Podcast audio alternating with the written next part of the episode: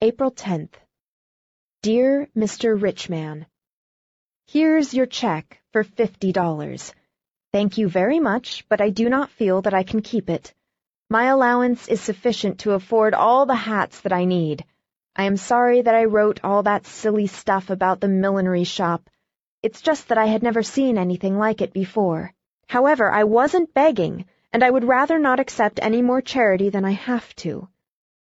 Sincerely yours, Jerusha Abbott.